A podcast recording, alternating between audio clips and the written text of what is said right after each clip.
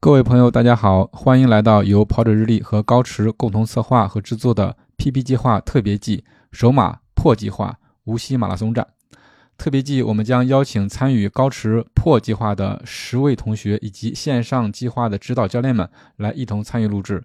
破计划的目标是通过八周的集中训练，让参与计划的同学们在三月二十四日到来的无锡马拉松中顺利的完成首马。高驰推出了个性化马拉松训练生成功能，可以根据不同跑者的跑步能力，定制为期八到十六周的全马训练计划。大家可以在 Cross APP 训练日程中创建马拉松训练营计划，进行操作和尝试。欢迎加入我们的听众群，与其他热爱跑步的朋友们互动交流，分享你的想法和反馈。添加小助手微信 run 三六五 cs，拉你进群，让我们一同享受跑步的乐趣。另外，也欢迎在小红书和 B 站搜索“跑者日历”，关注我们的视频内容，期待与你互动。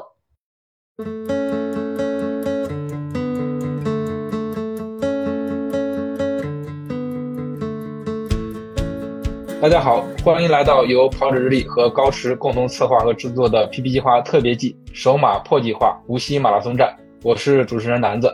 Hello，大家好，我是健马拉松俱乐部的主教练徐建南。欢迎徐教练。今天其实是大年初三，我们录制的这一天，也给大家拜个年，大家新年快乐。是的，祝大家新年快乐，龙马精神，嗯长跑常有。好的，好的。那其实挺不容易的啊，我们在过年期间计划没有断，我们录制也没有断。其实上一周是跨越了一个新年的春节的假期，大家练得怎么样呢？那有请徐教练来给大家先总结一下吧。是的，呃，上周呢，我们成功的又把大家加入了 Training Hub 高驰的 Training Hub 嗯这个线上的数据共享和教练分析的这个平台，所以我这边可以嗯看到大家的训练的情况。总的来说，我觉得第一个就是大家的训练的完整度都还是很高的啊。这边加入的学员基本上每周完成了五次以上的，占了百分之八十。包括呢，高驰训练平台会给大家打一个周的评分，就是相当于对你上周的这个完成度的一个总的一个评价。那么这个周评分在六十分以上的呢，有六个人，就是说嗯百分之六十以上的同学基本上都是完成度相当相当高啊。嗯然后我看到大家在这个总体的训练情况呢，也是就是有张有弛吧，呃，有难度训练难度比较高的，就会有一个体感比较累的这个情况。然后大部分呢，轻松的有氧跑还是一个轻松的状态，所以我觉得这个阶段大家这个总的来说训练情况还是相当不错的。尤其是还是在假期中间，对吧？对，虽然在假期嗯当中，但大家基 本上都还是完成了训练。好嘞，那其实大家的训练状况还是不错的。那我们就来聊一下今天的主题吧。今天的主题其实是和力量有关系，跑步和力量训练冲突吗？跑步的肌肉嘛，跑步的肌力怎么练？我觉得这应该也是大家比较关心的一个话题。是的，对跑者来说，力量训练是我们一个呃很多人都已经逐渐开始有意识的这样一环。所以对，我们今天可以把这个问题一次性的给它聊清楚。对，是的，是的。就我自己的体验来说，我之前是完全忽略了力量训练。我认为跑步那我就跑就好了，经常因为力量力量不足，跑步的这个跑量一加上去，或者说速度一快，就不是这儿疼就是那儿疼。然后后来才知道是力量训练的问题。但是我意识到这个问题之后，也发现了其实力量训练对于跑者来说，它不是那么容易的一个事情，对吧？你怎么做？有哪些力量？有哪些针对性的动作？其实这还是一个挺大的话题。是的，嗯，那我们先有请呃报名的两位同学来分享一下对力量训练的一个理解和认识吧。呃，下面先有请杨几任，几任，跑者日历的听众，大家好，我是本次高驰首马战队的成员杨几任。咱们这次的主题是有三个关于力量的主题，力量训练的主题。其实我嗯本 身做力量训练还是相对来说多一些，因为啊，是吗？之前知道这个就相当于一根竹竿嘛，要不做力量的话，它这个容易受伤。想必各位跑友们应该也都知道这点儿。然后我先分享分享我自己吧。好嘞，第一点是第一个问题是跑步和力量训练冲突嘛？我个人感觉其实看你训力量训练的那个次数有关，次数和量有关了。一般情况下是不会怎么冲突的。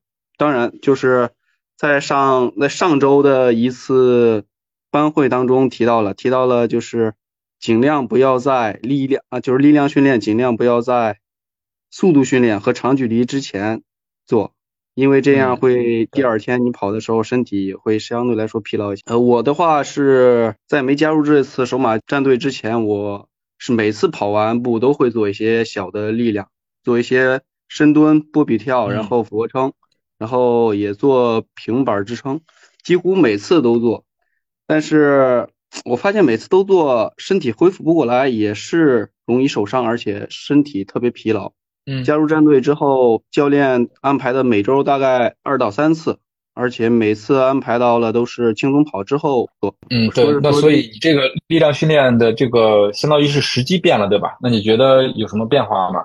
对于你的跑步来说，呃，是有一定，相当于肌肉的力量和耐力得到了提升，在你跑步当中，你就受伤相对来说。就不容易受伤了，因为肌肉变得更强壮了嘛。因为我二零二三年跑步几乎每次跑完之后都会做力量，其实我知道了一个问题，就是因为一直在做半蹲或者是波比跳这种训练，它的话只会刺激到我肌肉的，就是大腿或者小腿的前侧，而后侧我感觉我的力量是要弱一些。然后看一些短视频，它要讲究。腿的力量对等，前后力量对等，我感觉这个是特别重要的。然后最近我在嗯跑步训练当中加入了臀桥和单腿提拉，对，硬拉跟硬拉有点相似，然后强化了我的这个腘绳肌大腿后侧这一片肌肉，感觉提拉的话要相对来说要快一些，更有力量。每次触地时候，然后和提拉要明显要好很多。第二个问题，跑步掉肌肉嘛？我感觉对于绝大多数跑者，跑步掉肌肉相对来说没那么多，因为本身我们就是普通大众嘛，本身要一般没有太大的健身爱好的话，身上肌肉其实也不是很多，但是跑步的话会掉一些肌肉，但于对于绝大多数人来说，掉的肌肉没有那么多。然后第三个问题是跑步的肌力怎么练？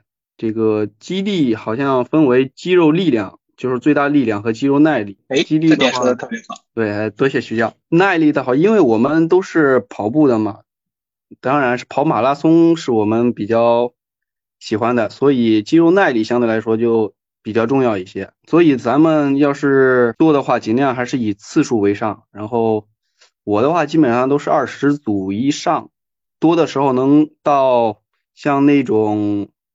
双腿跳啊，能到二三百个一次做，然后做个两组，然后做个三组。大家的话，当然水平越高的话，这个力量训练也会相应的多增加。我这边再多说一句，其实我感觉力量训练特别重要。呃，就一根竹竿，它的话相对来说，它直径越短，或者它那个截面积它越小的话，它断的可能性绝对是越来越高的。然后咱们。做力量，相当于把竹竿变得更粗更壮了，然后我们的肌肉的耐力也随之增强了。每次触地，它的支撑能力也越来越好了。而且咱们一直跑步，跑步的话，它多半都是有氧嘛。有氧的话，它会消耗我们身体的脂肪，然后力量不加强的话，还是容易疲劳、容易受伤。力量这个主题，说实话，我想了很多。咱们可以等会儿。边聊边碰撞出来一些新的观点。对对，是我觉得我说的挺好的，几位就是通过你自己之前力量训练，包括到咱们这个高驰数码班之后，一个力量训练的一个变化，能感觉到力量训练它前后对于你的跑步所有嗯得到了一些什么样的帮助。我觉得结合你的实际，我说的还是挺好的。尤其你那个比喻，你说竹竿，其实我更偏向于说是竹竿，相当于是我们的这个骨骼。然后我们所说的力量，其实指的就是肌肉力量。肌肉的话，其实就是包裹在竹竿外头那一层支撑你骨骼，然后帮助你运动的那一层肌肉，对吧？对。就你刚才提到的力量不足，或者说是前后力量不平衡，这样的话更容易引起伤病，这是我的理解。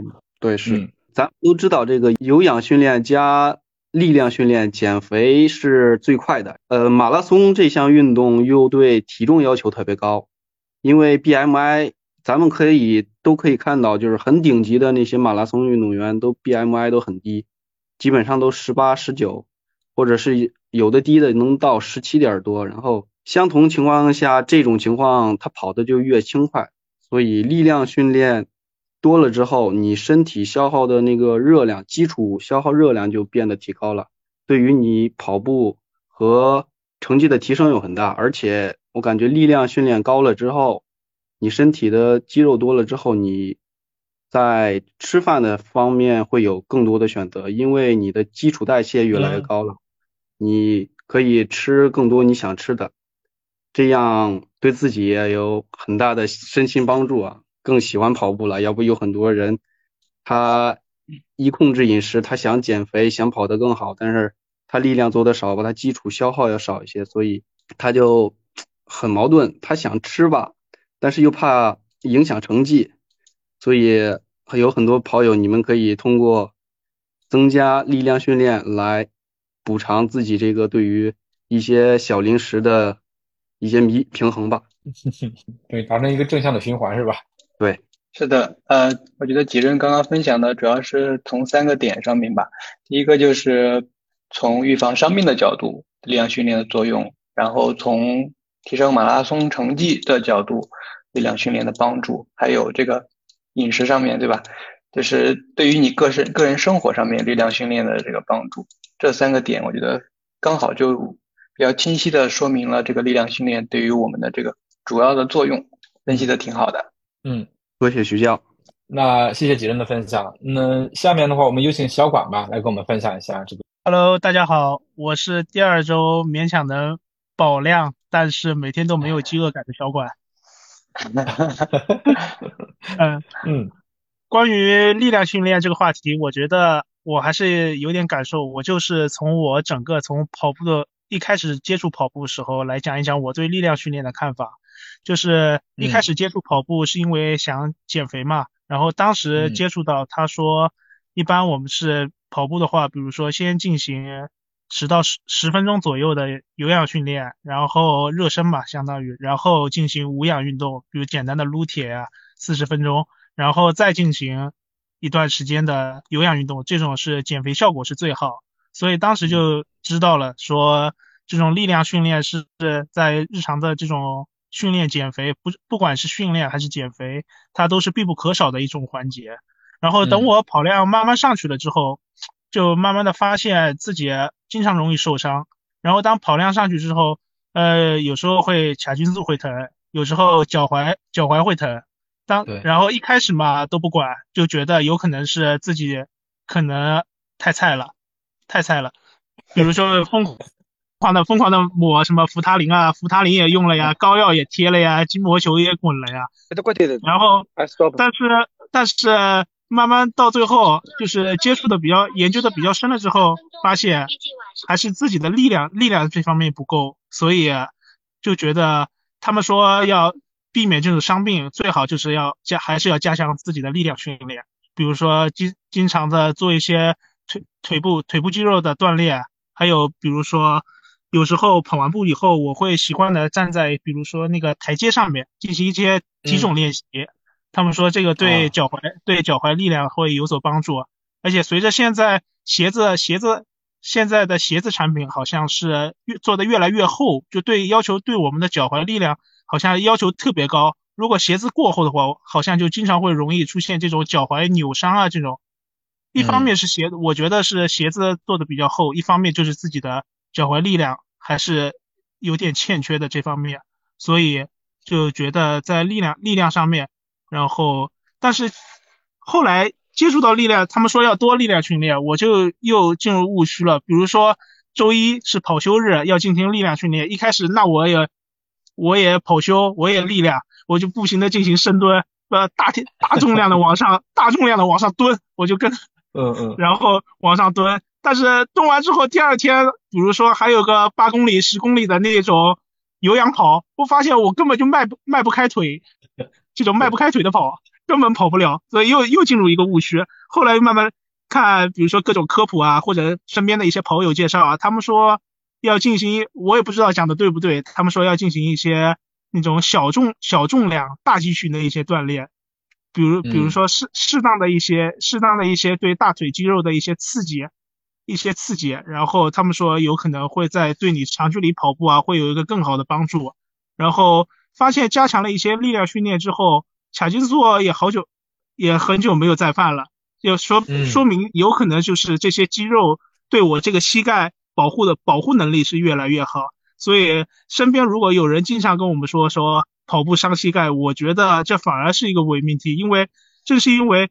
如果是单纯的有氧的跑步的话，的确是容易，比如说一些磨损啊。但是如果你在跑步的过程中加加入了很多力量训练，使使你的肌肉是更有力、更有弹性的保护你的膝盖，我觉得反而跑步的话会更好保护我们的膝盖。所以这就是我对力量训练的一些看法。嗯，好嘞，对，谢谢小广的分享。经常有人就说你跑步会不会伤膝盖？我觉得可以把。小广同学的这个说法直接丢给他。其实，如果你正常做、正确做力量训练的话，对于你的膝盖是一种加强，而不是磨损。是的，小管从自己的这个个人的经验分享出发，也是这个对力量训练的认知在一点一点的提升吧。嗯嗯嗯，通过踩坑对吧？嗯，通过踩坑，然后自己一点点的进步。是的。好，那我们报名的两位同学已经分享完了。那做的。呃，还有想要分享的吗？关于力量训练，我看小坡也在，Daniel 也在，可不可以开麦分享一下？啊，我说一下吧。我首先那个大家新年快乐啊！今年是年初三啊，新年快乐。对，呃，我对，因为虽然说我跑步跑了这个大概九年的时间，但是呢，力量方面的话，我其实是比较薄弱的。呃，为什么这么说呢？原来的话其实是处于一个瞎跑的一个阶段，就是。呃，每次的话大概十几公里，然后按照五分的配速，然后这样一点点下来。但今年呢，然后从去年呢，然后就是认识了一一些就是跑马的一些朋友，然后大家也在讨论这个问题。其实，嗯，呃，我后续慢慢的也加入了一些这个力量方面的训练。呃，刚才那个杰任也就已已已经说了，就是说平板支撑啊等等。其实平板支撑在大概一四年左右的话，我就能够达到三分钟左右。然后后来的话，然后像我的那个呃俯卧撑啊，我是每次可以达一百二十个。然后呃每次跑完步的话，我都会去做。呃然后腿部力量呢，然后我其实做的不是太多。然后比如说如果要是没有训练的话，我会甩一下壶铃。然后哑铃的话，我我我比较少。然后壶铃的话，我就是按照。网上的有一个视频的动作，然后去做个几组，然后其实呃，首先一个目的的话是为了就是使我的那个颈部，因为我颈部我跑步的时候，然后颈部有点向前凹这种感觉，所以说是力量先这个这个我是听一个呃老跑友说，然后介绍就是可以甩一下壶铃，然后让我的那个动作更加标准一些，这是一个，然后还有就是。呃，我经常性的就是会做一些提踵的一些动作，就是比如说在工工位上，就是在公司里边，其实不太好去做力量训练，但是一般情况我都会去做一些简单的拉伸，就是没有器械的情况下，然后做提踵，然后一做做几十个，然后呃每次做个几组，其实呃无形中也做了一些力量训练，但是对呃我的力量训练还是非常薄弱。今天参加的话，其实我我没有太多的分享，我只是想学习一下。然后还有一个就是，呃，我给大家分享一下，就是呃，我们一起跑步的一个，就是他已经是跑了很多年了。然后呃，每次马拉松的马拉松的话，都是一个破三的一个水平。但是呢，他的力量训练的话就比较多，呃，然后也是我们有一点就是呃，感觉上是负面负面影响，因为他那个。每周的话，如果要是假如说早上跑完步的话，他有可能下午去撸铁，然后每周的话，他可能要撸五次铁以上。所以说他这个力量训练的话，就是包括划船机啊，包括一些呃这个深蹲等等，他是很这方面还是还是呃比较专业的。但是他的力量训练的话，我们感觉他时间上比较长，然后嗯，比如说我们每次去跑课表的时候，呃，我们举个例子啊，就是。最近一次跑课表就是春节前，我们有一次跑了个三十公里，呃，我们是按照那个四三零的速度去跑，然后最后呃是三四零结尾。但是他是虽然说跑下来了，但是其实在前边二十公里的时候它是可以跟的，在二十公里之后，然后因为我和另外一个人带，我们就达到四分的这个水平，然后他基本上是跟不上的。然，然后这是一个例子，然后还有一个例子的话，就是呃有一次我们做了一个长间歇，就是二十组呃一点二公里，然后配速按照三五零的配速去跑的这样一个长间歇，它是第一组就没跟上，所以说。针对这种课表的话，就是有点强度的课表，他基本上都是跟不上的。然后我们就怀疑他的力量训练是不是已经，呃，就是就是说，呃，占用他的这个整个训练的百分比比重是比较重的。所以说我们也在讨论这个问题。然后其实目前是没有一个定论，但是我我是觉得他的跑量的话确实很高，他的跑量每个月的话大概是呃八百以上。跑量是比较多的，对，八百以上。然后呢，他他再加上这个力量训练，所以说我觉得是不是呃有些是就是说太就是说这个比重是不是大了？所以说我我我我也在想，就是看看徐教练这边。呃，有什么有什么看法？嗯嗯嗯，可以听听徐教练专业的分析。我就在想，对这位朋友八百的跑量，然后还要做这么长时间的力量训练，他的时间是不是不是在跑步，就是在撸铁？呃，对，是的，他有时候，因为他现在是这个就是自由职业，然后基本上是，呃，每天的话，他可以最疯狂的一天的话，他是跑了三次，那天是没有撸铁，但是基本上他有时候就会。就会一天两练，所以说我就我我我是觉得这个是不是？我觉得跑量也没问题，但是是不是他的力量训练然后占用了一部分他的这个比重，会导致他的这个就是呃耐力方面啊，或者是比较累啊这种，所以说导致他这个课表完不成。呃，他本身的上肢力量上肢会比较强壮吗？就是那种呃是比较强壮，他的这个一看的话就是我们觉得他是胖的。像我们那个就是我的那个 BMI 的话是大概是十九，我是比较偏瘦的，他是完全看起来就是比我比我胖了几圈这种啊，对，就是那种特别壮的那种是吧？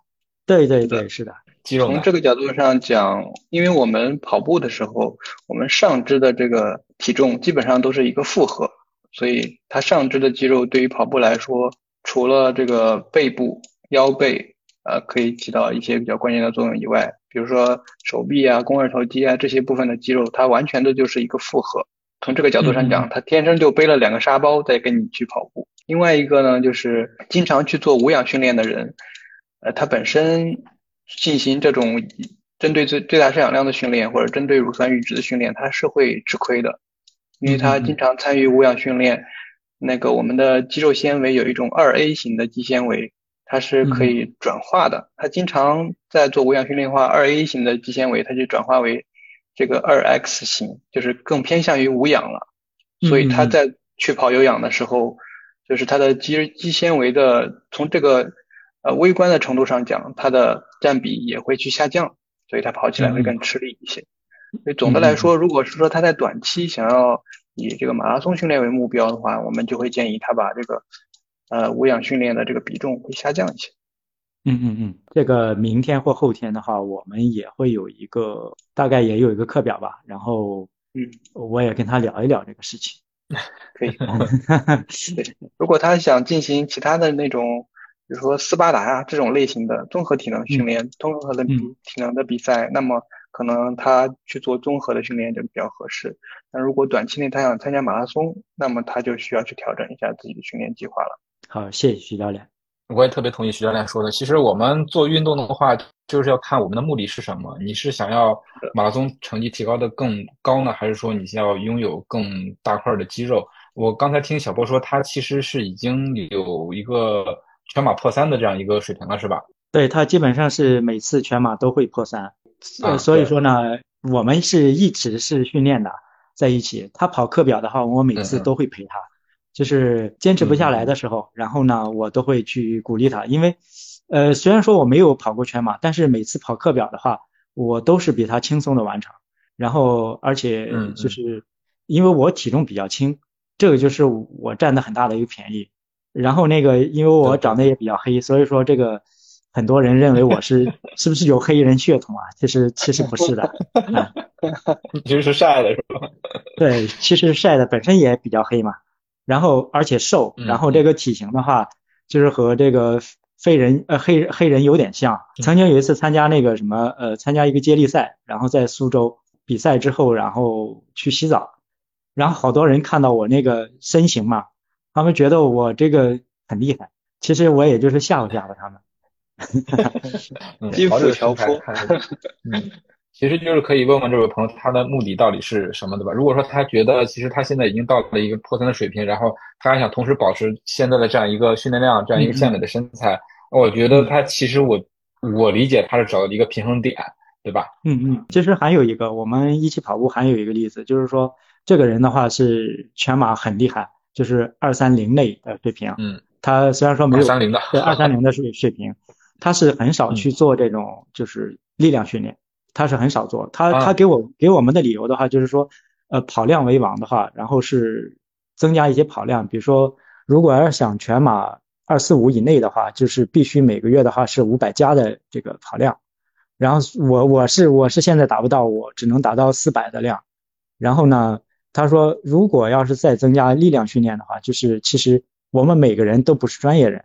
都是这个就是业业余的，所以说我们能够抽出来的时间的话是比较有限，然后把这有限的时间用在这个就是我们跑步训练上，然后如果要再增加力量训练的话，那我们这个跑量的话就就会减少。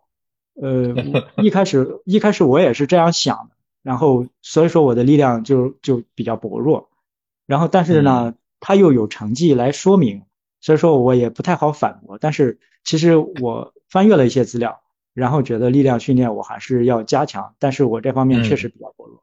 对，嗯嗯，谢谢小波的分享，你两位都跑得特别快的朋友的故事。对，嗯，丹丹牛，你要不要开麦分享一下？呃，大家新年好，新年好，新年好。今天的主题是力量训练，对吧？对对，我个人感觉，因为我现在跟着高驰的全马计划。跑的课表里面是每周有两次力量训练的课表的，一次是以下肢臀腿为主的，另外一次是以核心腰腹为主的。呃，我这边有个困惑，就是希望老师解答一下。呃，如果是练臀腿的话，第二和第三天跑步训练的课表有可能会有点疲劳感，这种情况下，呃，是否坚持，或者是？呃，后面的课是否可以减量？这是我的问题。就现在这个阶段呢，我们离比赛的时间越来越近了，所以，嗯，更重要的是在跑步训练当中去找到一个好的感觉。所以，如果现在这个阶段你的力量训练造成了让你第二天的这个疲劳，所以你应该去把你的力量训练，呃，量会稍微降低一点。原本比如说进行一个小时，可能进行三组的循环，那你把它降低到四十五到三十分钟。然后做两组的循环就可以。如果还还疲劳的话，就再降低一点，以跑步训练为主。好的，明白，谢谢徐教练。呃，另外一个是关于这个力量训练，有时候高职会把力量训练和跑步训练放在同一天。呃，那通常我是因为冬天嘛，先在家里先把力量训练给做了，也做呃相当于一个热身或者是那个心率的一个。热身，然后再出去跑步。我想问一下，这个是否对？呃，还有就是说，如果是那一天特别忙，力量训练放在一个跑休日是否可以？可以的，没有问题。就是力量训练放在，你是直接先进行力量训练，然后完了中间不停顿就直接去跑步了，是吧？嗯，大概也就十分钟左右就下楼嘛。嗯，没问题，可以的，这样的安排是可以的。好的，好的，谢谢。嗯，不客气。谢谢丹尼尔。丹尼尔这个问题，我看正好也。回答了小管在群里接龙问的这个问题，对吧？我们这次就收集上来小管一个问题，他说：基地锻炼完了之后，隔天的跑步训练是肌肉酸痛，课表该如何完成？我想刚才徐教练也啊大概解答了这样一个问题。那我觉得下面的话就有请徐教练来来呃给咱们从整体的角度系统的说一下力量训练和咱们跑步训练之间的一些关系吧。好的，刚刚大家的分享也都是从自己对于力量训练的这个。呃，经验啊，包括从认知上的这个角度，我觉得分析的都是挺好的，所以我这里稍微加一点点，就是原理上面的东西吧。呃，刚刚今天的这个内容呢，我觉得问题主要来源于我们平时观察到的两个现象吧。第一个就是我们平时看到的长跑运动员，特别是非洲运动员，基本上都是很纤细的那种身材，没有特别大块的肌肉。另外呢，就是我们平时的这些跑者，特别是之前在健身房做过增肌训练的跑者，那么他自己在进行一些长跑训练之后，感觉肌肉维度可能会下降啊。那么这里这两个原因呢，这两个现象的原因呢，我觉得是要从跑步和力量训练的区别来讲起，因为我们可能大概都知道，就是跑步训练大部分情况下它是一个有氧训练。那我们在健身房做的，呃，在器材上面做的抗阻训练，它是无氧训练。我们的肌肉纤维呢，一般分为一型和二型这两种。无氧训练、无氧运动主要调动的是这个二型肌纤维，它是比较容易实现肌肥大的，啊，一练然后它立即就变粗了。但是我们的有氧运动主要调动的是一型肌纤维，它本身就不太能够实现这种肌肥大，就是练再多还是细狗。啊，所以这个 用进废退，啊，经常跑步会让你感觉到这个肌肉维度下降，就是我们嗯主动选择的调用的是一型的肌纤维，而不是那种可以变粗大的二型肌纤维。所以呢，你的最大肌肉力量会下降，肌肉维度有可能下降，但是你的肌肉耐力是提升的。OK，这是从刚刚讲的这个肌肌肉维度的角度啊。另外一个呢，就是我们平时说这个跑步的肌力该怎么练啊？呃，跑步的力量训练其实是我们的跑步体能训练比较重要的一部分。刚好体能训练呢，也是我们这个健马拉松俱乐部训练体系的一个特色项目。我们俱乐部的队员是一般每周周一和周四进行两次体能训练。如果是针对初跑者，还有那种大体重、伤病恢复期的跑者，还有一个周三的基础体能课，它是用来打好跑姿基础。还有这个预防伤病的这个功能，呃，肌力具体该怎么练呢？有几个点吧。第一个就是好的肌力训练跟我们的马拉松训练一样，它也是有周期性。就单拿臀腿和这个核心力量训练来说啊，就是我们在每一个周期的不同阶段，它训练的内容是不一样的。同时呢，这个肌力训练呢，也是为了我们的马拉松目标服务的。呃，比如我们经常都知道，就是马拉松训练，我们可能跟针针对这个周期分为准备期、呃专项强化期、竞赛期啊，不同的周期啊，不同周期我们的体能训练训练的内容也不一样。这里面我们可以讲一讲各个阶段这个力量训练的一个重点啊。在一般的准备期，我们的这个力量训练要注重两个重点，第一个就是打好运动模式的基础。在这个阶段呢，我们可能更多的是练一些，比如说深蹲呐、分腿蹲、硬拉这些项目。同时呢，在你的运动模式、运动基础建立之后、建立后、建立之好后了、建立好了之后呢，再在这个基础上增加一些最大肌力的训练，就是以器械的训练为主。注意，这是在一般准备期这个阶段，我们跑步可能更多的是以有氧跑为主，那么我们就可以相应的针对很。针对这个点增加很多的无氧训练。第二个，到了专项强化期这个阶段，我们的跑步训练是不是玩法就越来越多了？有各种各样的间歇跑啊、乳酸阈值跑。那这个阶段呢，我们的力量训练就没有器械训练了，把总的最大最大的这个力量呃去掉，然后呢，我们会更多的只针对肌耐力进行训练，还会增加一些这个叫做快速伸缩复合训练。主要是为了增加你的肌肉的弹性，还有肌肉的耐力。等到了这个竞赛期，马上快到比赛了，我们的力量训练也是频次和这个强度也会更加的减少。之前一周练两次，现在可能练一次。到了比赛前一周和两周，你可以完全不练了。越临近比赛，这个力量训练是越少的，跑步的专项训练会更多。啊，另外刚刚大家也谈到一个点呢，就是。预防伤病的这个角度，呃，都知道，呃，肌力训练是可以帮助我们预防伤病的。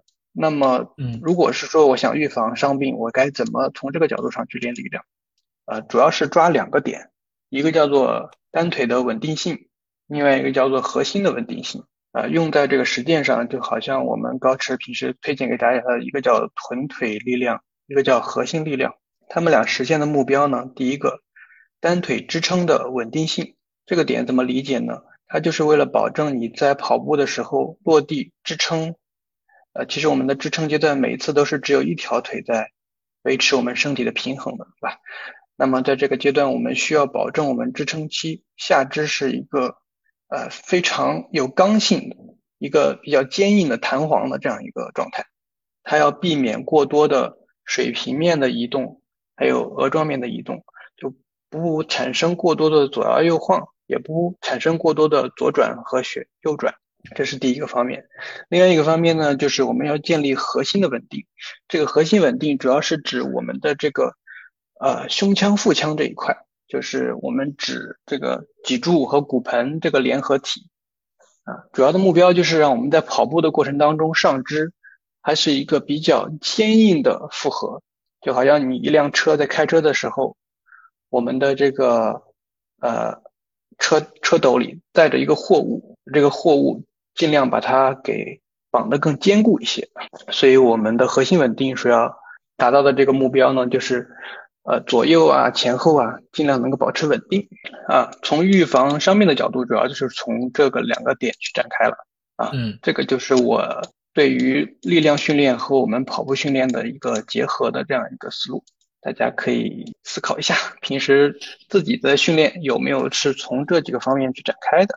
嗯嗯嗯，啊，谢谢徐教练的分享。我今天突出的一个收获就是，我们知道就跑步训练它是分周期的，我真的是没想到这个基地训练也是分周期的。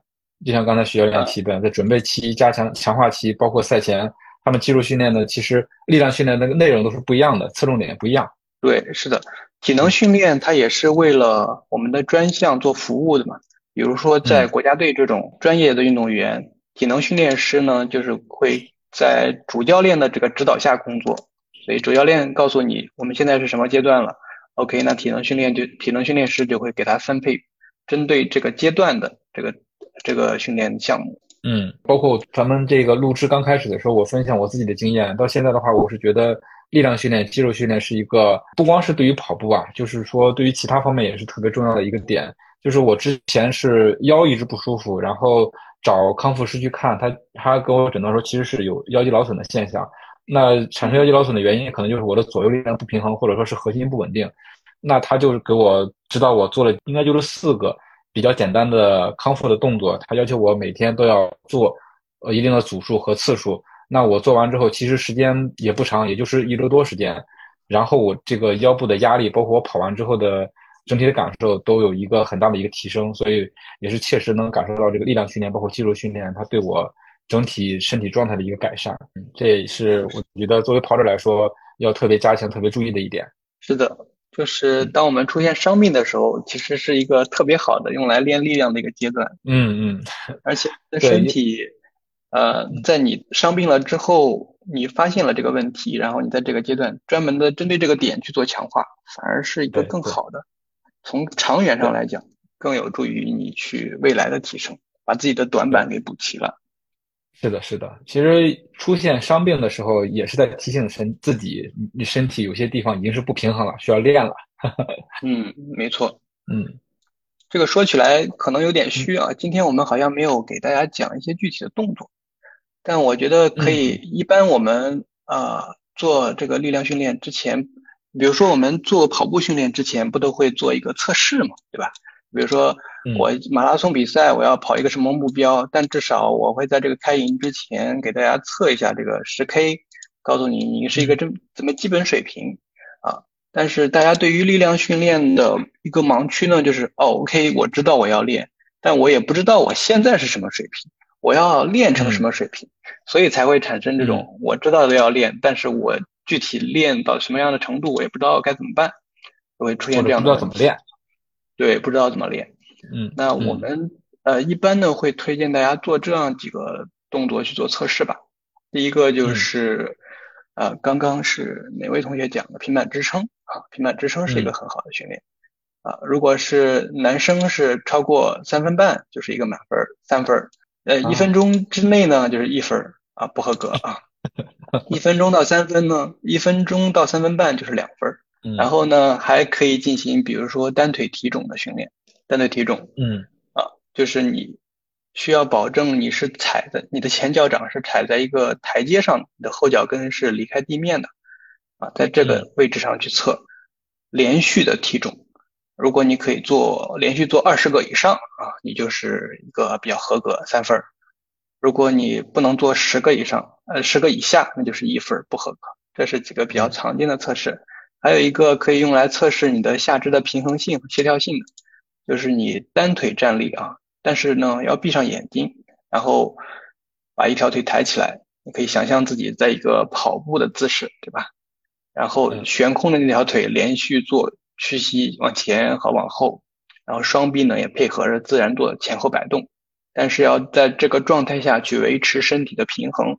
男生的话，你需要坚持二十五秒以上，就是一个比较合格的稳定性的状态。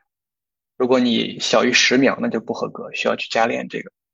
就是说，我们做体能训练，你也可以把它想成想象成任何一个训练都需要去进行开始和结束啊，从这个角度上去进行。不要说啊，我缺什么，所以我要练，但是也要给自己设定清晰的目标。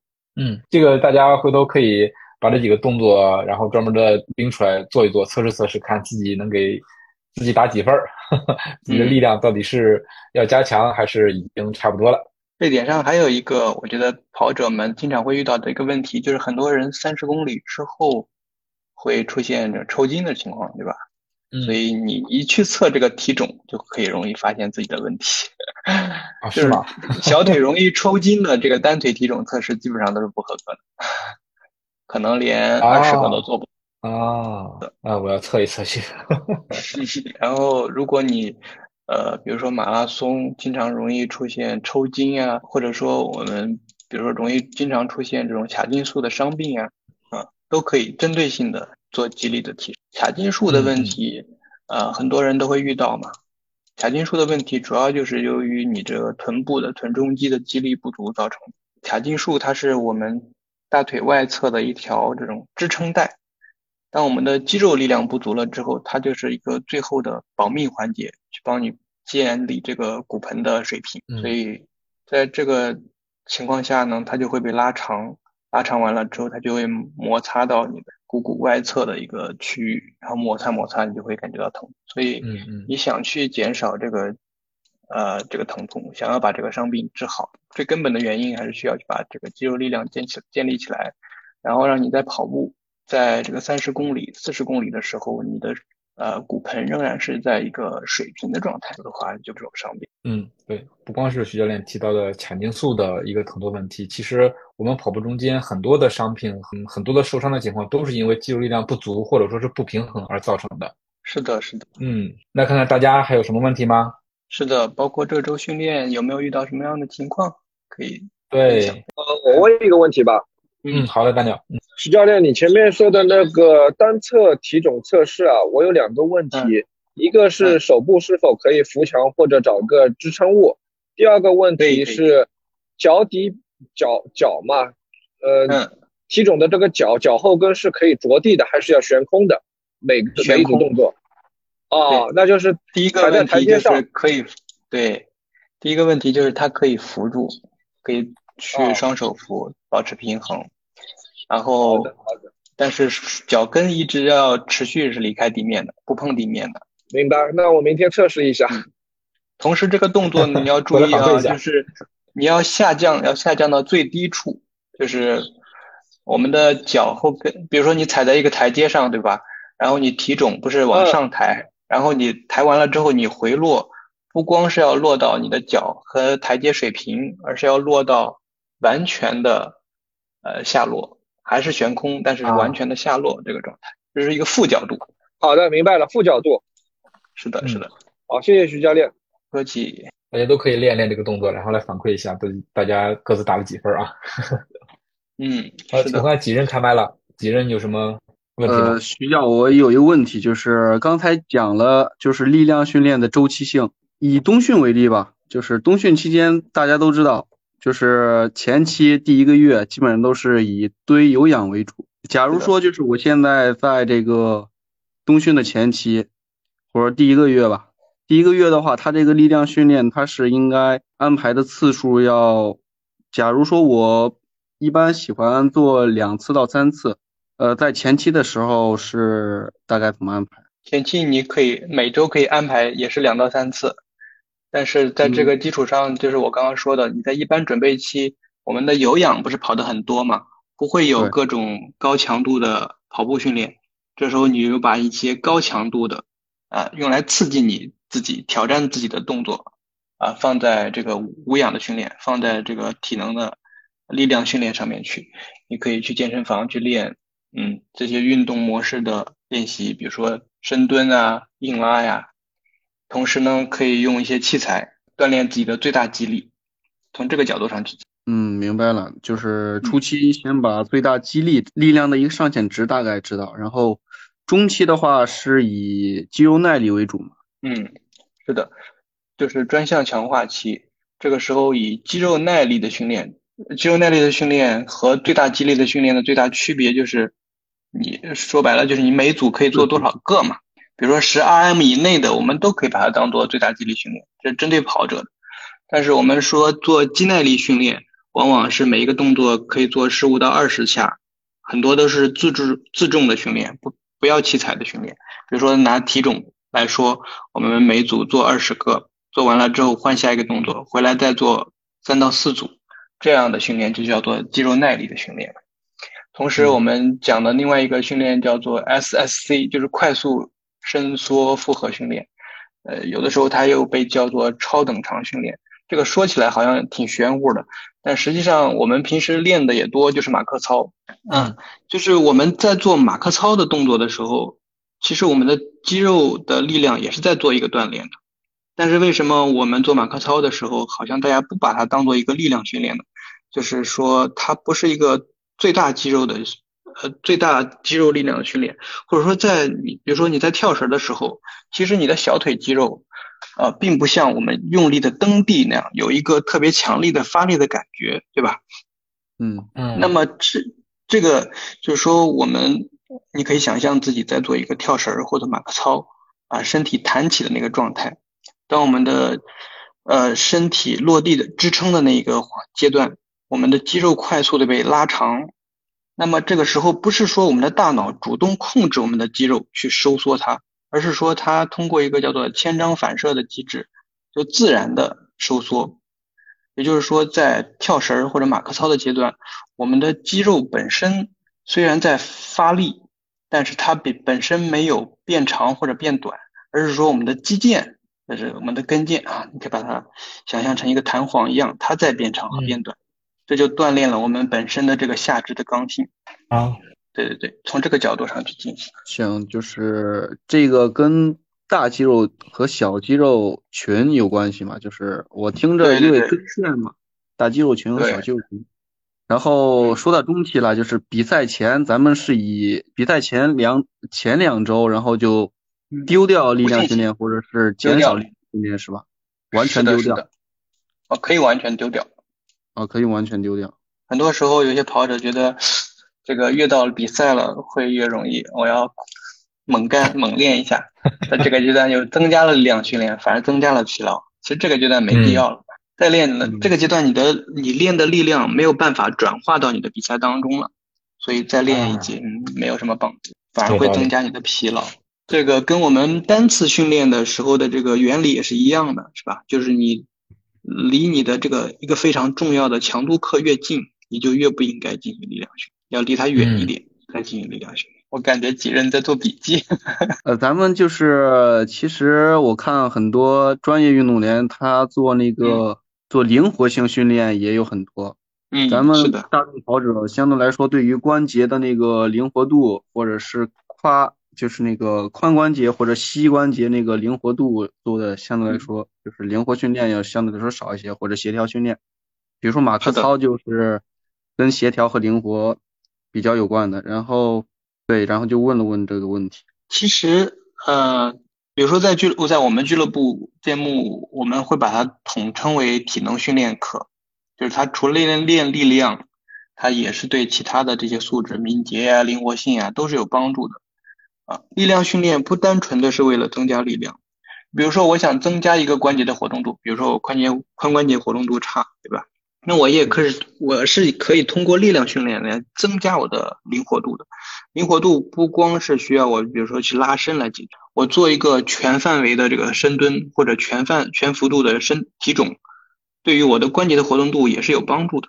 就是你可以想象，一个是有被动的，我的关节被拉开；另外一个呢，是我主动的、积极的做一个范围非常大的关节的活动，我可以主动的把关节拉开。这两者都是有帮助的。嗯，明白了，就是知道自己的那个活动度的一个范围的上限或者下限，然后大概可以知道自己平时的那个范围吧，或者增加一下自己平时的那个迈步的那个。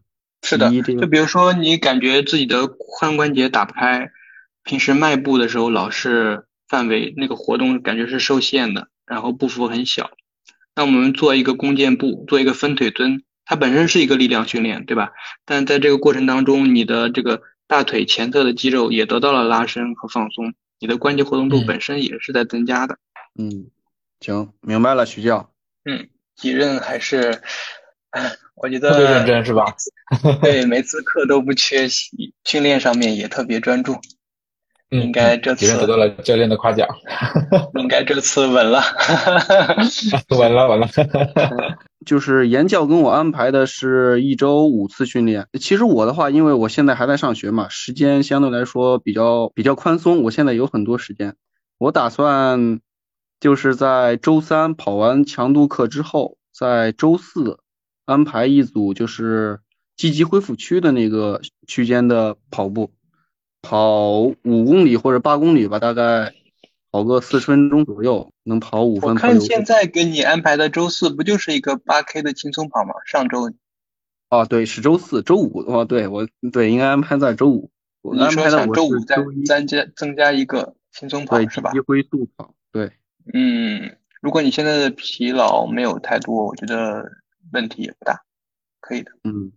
对，因为感觉有些时候不跑的话，那个身体也也有一那那种羞愧感，就是今天不训练就就感觉哎要下降了这种。那你就可以，刚刚我说的嘛，就是你可以在这一天专门拿四十五分钟左右去做一些，比如马克操啊这种训练。嗯，因为你还年轻，更多的是需要做好基础，对于比赛的执念不要那么强，就是说你未来的潜力还是无限的，是吧？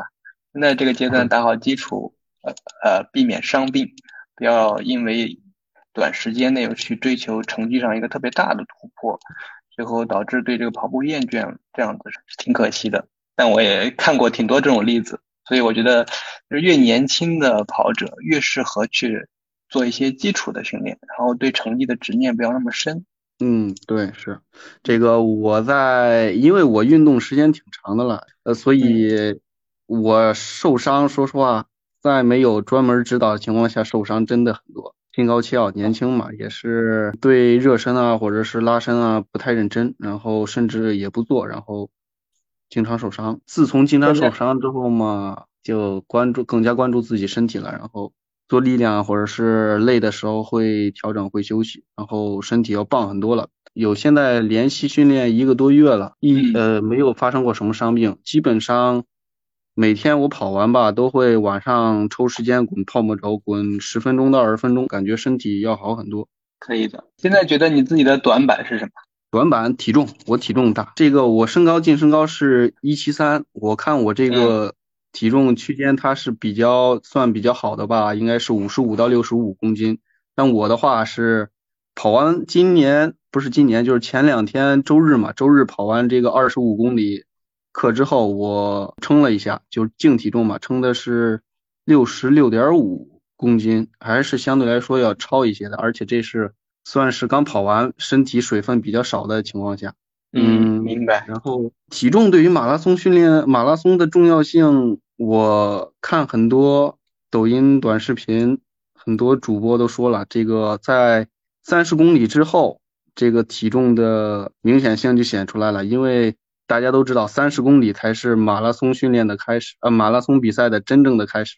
呃，到这儿之后，因为身体体重越大的话，你每迈一步，这个各个关节或者各个力量，它要做出的作用，它或者是承受的压力，它要更大一些。所以越到距离越长吧，身体也是越累，越容易出现反应或者撞墙啊、抽筋啊这种现。嗯，那你这个体重六十六到六十七，你的体脂率高吗？说白了就是你摸摸自己的腰上有没有肥肉吗？有有是有肥肉的，不是肥肉没有。呃，我看一下啊，我这个数据，金岛百分之十七点一。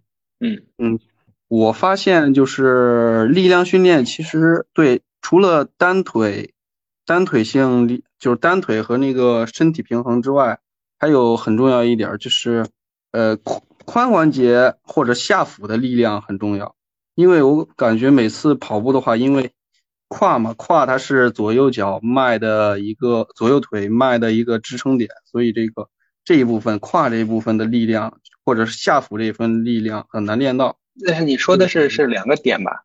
第一个就是我们的确刚刚没有谈到，就是髋屈和髋伸的力量，就是这个点没没聊到。我觉得就是它对于呃三个小时开外的跑者来说，不是那么的重要性没有那么大。但是你的对成绩的要求越高，你可能对于髋屈髋伸的，呃，你的你的速度越快嘛，所以你这两块这两部分肌肉的力量的运用就会更强大。就是你需要你更多的不是利用你身体的弹性去跑步了，而是你也要去需要用这个髋屈髋伸的这个力量，去把你的身体像一个弓箭一样射出去这个力量。嗯，大腿的这两块抬高的这个角度。但这两块其实。我们平时通过马克操的练习也是可以的，也是可以实现的。嗯，行，今天问题有点多，麻烦了，对，这个的确问的比较刁钻一些，这些问题。在跑步过程当中会有各种各样的领悟，然后各种各种各样的疑惑，然后就找各种各样的方法去解决，这个还是挺好的。嗯，解决问题多，说明他思考的比较多，对吧？也希望大家在跑步中间遇到什么问题，随时在群里面交流，跟教练交流。咱们听众有问题的话，可以给咱们留言。那徐教练还有什么要补充的吗？关于今天的内容？呃，没有了。今天我们感觉就是把力量训练的这个基本框架给大家建立了一下。